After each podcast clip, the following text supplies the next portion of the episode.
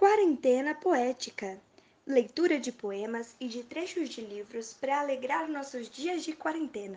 Vamos resgatar os bons sentimentos compartilhando versos. Episódios semanais, sempre às 18 horas. Participe e espalhe poesia. Olá, eu sou Nirley e começamos agora o 23º episódio.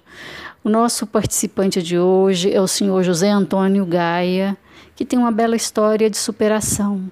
Seu José Antônio, ele sofreu um traumatismo crânioencefálico, foi um acidente grave que atingiu uma região do cérebro que afeta a fala, né? Isso conduziu à afasia.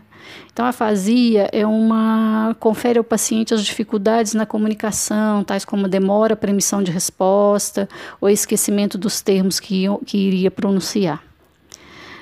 Seu José Antônio está em tratamento há mais de oito meses, conta com acompanhamento de fonoaudióloga e o apoio familiar, ele já consegue desenvolver é, diálogos, pequenos relatos. Né?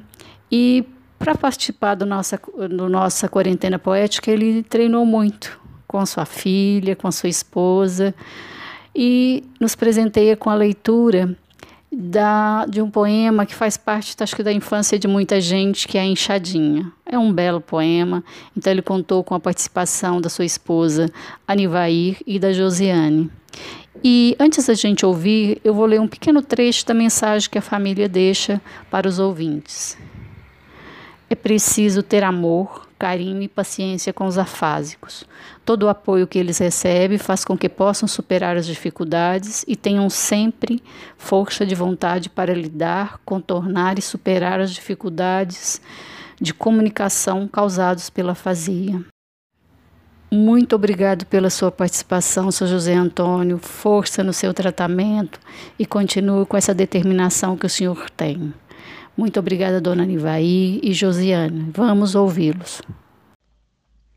A enxadinha. A enxadinha trabalha bem. Quando batido, vai e vem. Minha enxadinha vai descansar. Minha para enxadinha vai descansar para amanhã recomeçar. recomeçar. Adeus, Rocinha. Adeus, Rocinha. Adeus, trabalho. Adeus, trabalho. Avós plantinhas. Avós plantinha. O doce orvalho. Doce orvalho. Esse é um poema de Faria Neto, gravado por. Qual o seu nome? José Antônio e Josiane. Isso. E Anivair. Anivair. o José Antônio é afásico, está em recuperação. Ah, E esse poema ele era lido nas escolas lá em Minas Gerais. Nós somos de Hortolândia, São Paulo. Gostou da quarentena poética? Divulgue, compartilhe, espalhe poesia, leve os versos para outras pessoas. Quer participar? Nos encaminhe um áudio para o e-mail nirleioliveira.gmail.com. Conto com vocês no próximo episódio.